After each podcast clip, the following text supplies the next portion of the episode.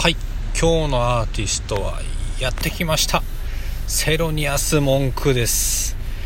いや来ました。あの僕的にはもうキングオブ分かりづらいという感じですかね。でも本当好きな人は好きみたいなんですよね。あのセロニアス・モンクさん。え本名はセロニアス・スフィア・モンクさんという話で。えっと生まれが1917年。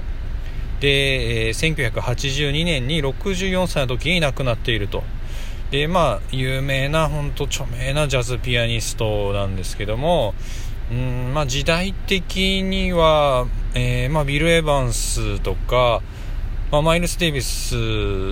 も、まあ、一緒に演奏したりしているので、ま、同時期のアーティストにはなるかとは思います。うんでも彼自身ですね、えーと、作品が死後あの評価されてるっていうようなこともあってあんまりその人生について、えー、残記録が残ってないみたいなんですよね、まあ、謎多きアーティストってそういうところもなんか人気のう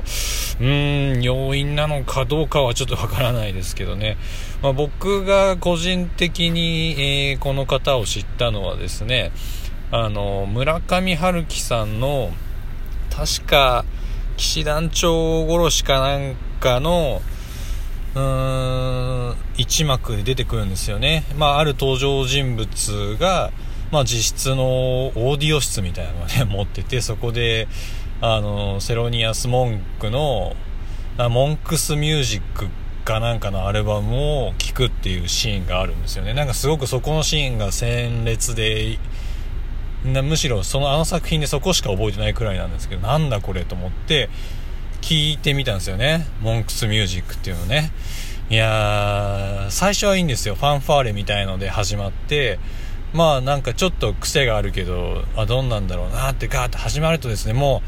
う不協和音だらけ。もうてかそれしかない。どこを切り取っても不協和音みたいな。そこが多分ねあの好きな人はここは好きなんだとは思うんですけどね、まあ、他もでもなんか音が少ないのにスイングしてるとかそういう方もいらっしゃるんですけどもまあ個人的にはうん当時は全然わかんなくてで今ですね聞き直してねやっぱり全くわからないですね 全くわからない。うん、難しい。ちょっと私にはね、難しかったな。ま前よりかはちょっと聴けるようになってるんですけども、やっぱね、うーん、なんか一応クラシックかじってて、で、そっからこう、ロックバンドとかやってた身からすると、やっぱり、和音がね、気持ち悪いんですよ、すごく。本当に。こんなレディオヘッドなんて目じゃないくらいのね、不協和音で、これがミスタッチなんじゃないかっっていう風に思ったりするんですけど、曲として崩壊してないんで、いや、何かしらの法則性ちゃんと作曲してるんだなっていうのはわかるんですよね。うーん、でもね、本当に、どう、どう聞いたらいいんだっていうね、そういう感じですね、僕的にはもう。で中にはこのゼロニアス文句わからないなんてジャズを語るななんて方もいらっしゃると思います。すいません。うん。さっぱりうんわからない。うんでもそれ逆に言ったらあのきっとここを聞いてあ自分ジャズダメだなって思った人はきっと他の本当そこでなんか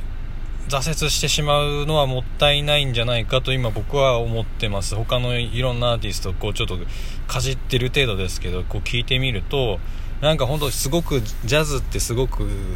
幅広いし奥深いというかだからこういうジャンルも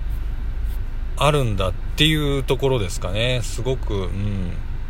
独創的ですね。うん。そんな感じで、まあもうちょっと聞いてみてね、これは聞きやすかったよみたいなところがこれからまた紹介できたらなって思ってます。まあ今日はセロニアス・モンクさんについてちょっとだけ紹介させてもらいました。またね。